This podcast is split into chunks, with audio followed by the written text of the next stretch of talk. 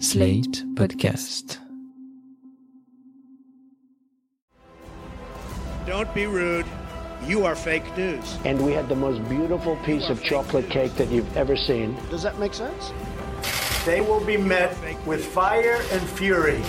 This egregious display of hatred, bigotry, and violence on many sides. On many sides. We will have no choice but to totally destroy North Korea. It's got to be in tip top shape. He is a sick puppy. You are fake news.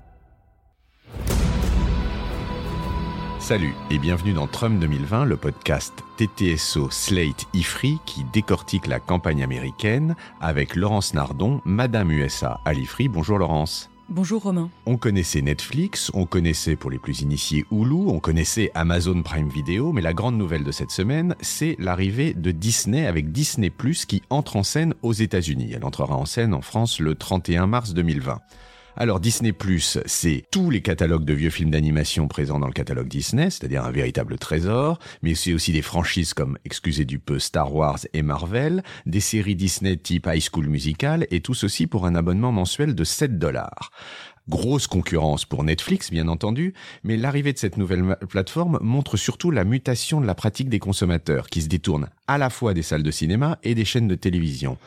On appelle ça la délinéarisation, et là, derrière ce mot compliqué, le phénomène, c'est que les spectateurs veulent maintenant regarder à leurs heures les séries ou les films ou les documentaires de leur choix. Ils ne veulent plus avoir un bouquet de chaînes câblées dont ils ne regarderont pas la plupart, ça on peut tous en témoigner.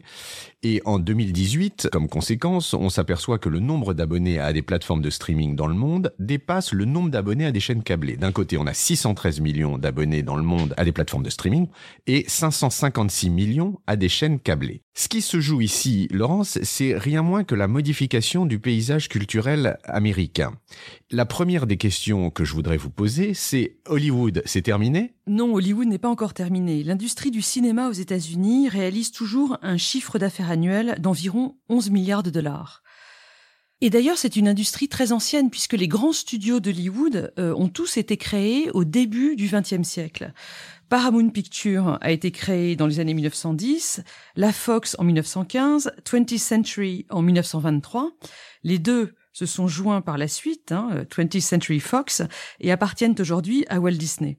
On peut citer aussi Warner, Universal ou euh, MGM, la Metro Goldwyn Mayer. Face à ces grands studios, il y a les petits studios indépendants qui font des films plus intello pour un public plus restreint. C'est ce qu'on appelle donc les indie movies, hein, les films indépendants. Mais ce qui est vrai, c'est que cette industrie du cinéma aux États-Unis fait face à des challenges régulièrement. Le premier, c'est en 1980 l'arrivée des chaînes câblées qui ont proposé un contenu beaucoup plus divers et beaucoup plus riche que les chaînes télévisées traditionnelles en réseau, les networks.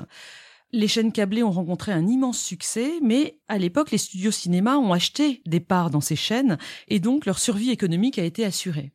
La mutation actuelle, c'est donc l'arrivée de ces fameuses plateformes de vidéo à la demande qui euh, posent des challenges manifestement d'un autre ordre. Vous pouvez nous faire un petit rappel historique sur, euh, sur la première d'entre elles, Netflix, celle que tout le monde connaît Netflix a été fondée en 1997 et au départ, c'était une compagnie qui proposait de la location de DVD par la poste. En fait, Netflix avait mis son catalogue de films en ligne, on allait en choisir un, et le film nous arrivait physiquement dans une enveloppe quelques jours après.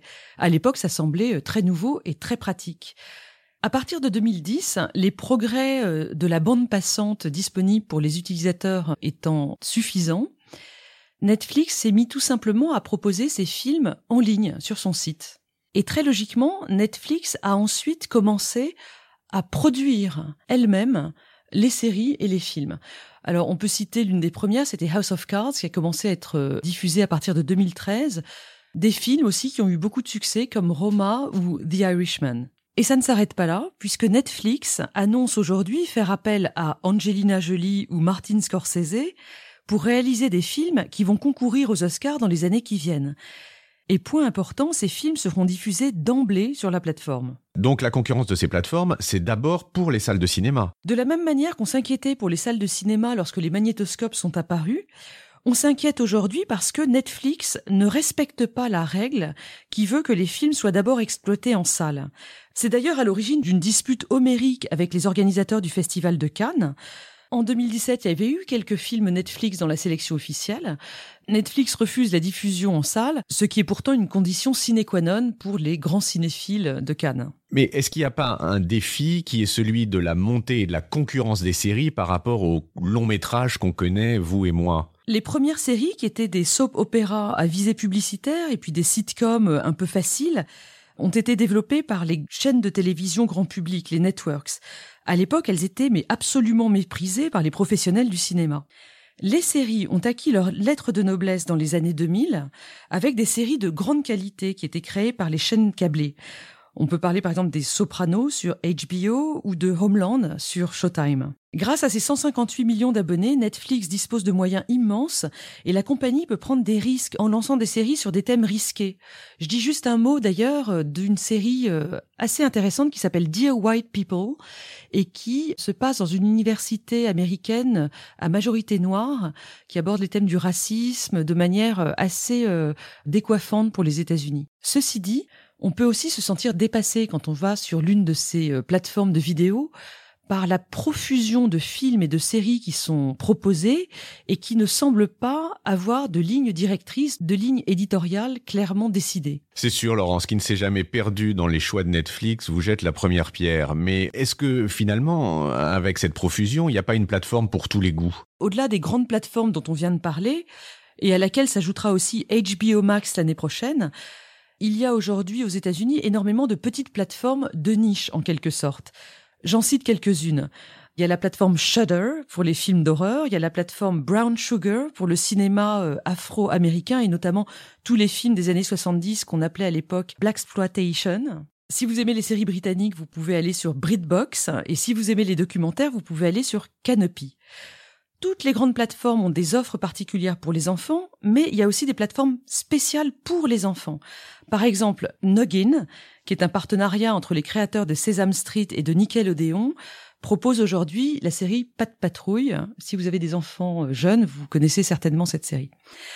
Il y a aussi des plateformes pour le sport, et puis, bon, je ne me suis pas penché sur la question, mais il y en a aussi pour les films pornographiques. Sur laquelle nous ne demanderons pas si les auditeurs les connaissent. Sur le fond, on peut se demander si cette multitude de plateformes ne vient pas confirmer la disparition d'une culture fédératrice pour tous les Américains. Finalement, chacun peut regarder en silo ce qui lui plaît et ne plus avoir accès à une culture populaire de masse. Il y a des succès quand même qui réunissent euh, tout le monde. Oui, ne nous affolons pas, il y a quand même de grands succès comme par exemple Game of Thrones, qui en l'occurrence n'était pas une série de plateforme, mais une série de la chaîne HBO. Prenons un peu de recul. Le cinéma américain, est-ce qu'il a encore l'influence qu'on lui connaît dans le monde? Je crois qu'il faut plutôt parler de l'ensemble des films américains et des séries américaines. Et dans ce cas, je crois que oui, ils exercent encore une influence immense dans le monde, ils exportent à la fois le mode de vie, les valeurs, mais aussi les débats de société et les doutes du pays. D'ailleurs, ce qui me semble être l'une des qualités immenses de ce secteur culturel américain et l'une des preuves de la vitalité de la démocratie américaine, c'est que les films et les séries mettent en question en permanence le modèle américain. On l'a vu avec les grands films sur les Amérindiens dans les années 70 et 80, les films sur le Vietnam évidemment, la série Homeland avait aussi euh, mis en question la guerre contre le terrorisme hein, après le 11 septembre. Et aujourd'hui, la série Succession interroge clairement euh, les problèmes de l'ère Trump. Toute cette production contribue à forger les opinions publiques aussi bien aux États-Unis qu'à l'étranger. Et cette influence culturelle, elle est clairement un instrument de politique étrangère très puissant.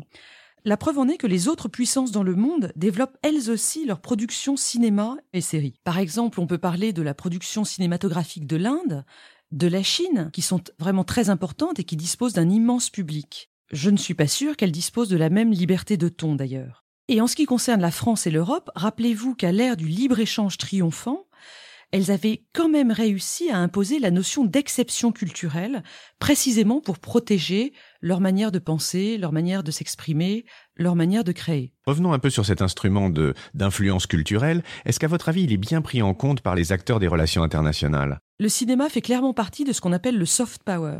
Alors le soft power, c'est un concept de politique étrangère qui a été euh, inventé par Joseph Nye, un théoricien des relations internationales qui a occupé des postes dans les administrations Carter et Clinton. Il propose ce concept dans un ouvrage de 1990 qui s'appelle Bound to Lead. Le soft power, pour lui, euh, regroupe tous les instruments d'influence et de séduction à la disposition des pays, des instruments qui sont non coercitifs. Donc les politiques culturelles en font partie.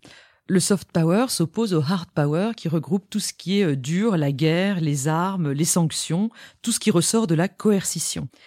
Et pour compléter ce tableau, ajoutons qu'en 2004, dans un article de Foreign Affairs, Suzanne Nossel a proposé le concept de smart power. Alors pour le coup, c'est l'idée que les pays ont finalement à leur service toute une palette d'outils allant du hard power au soft power et que l'intelligence c'est de savoir choisir quel outil est le plus pertinent dans une situation donnée.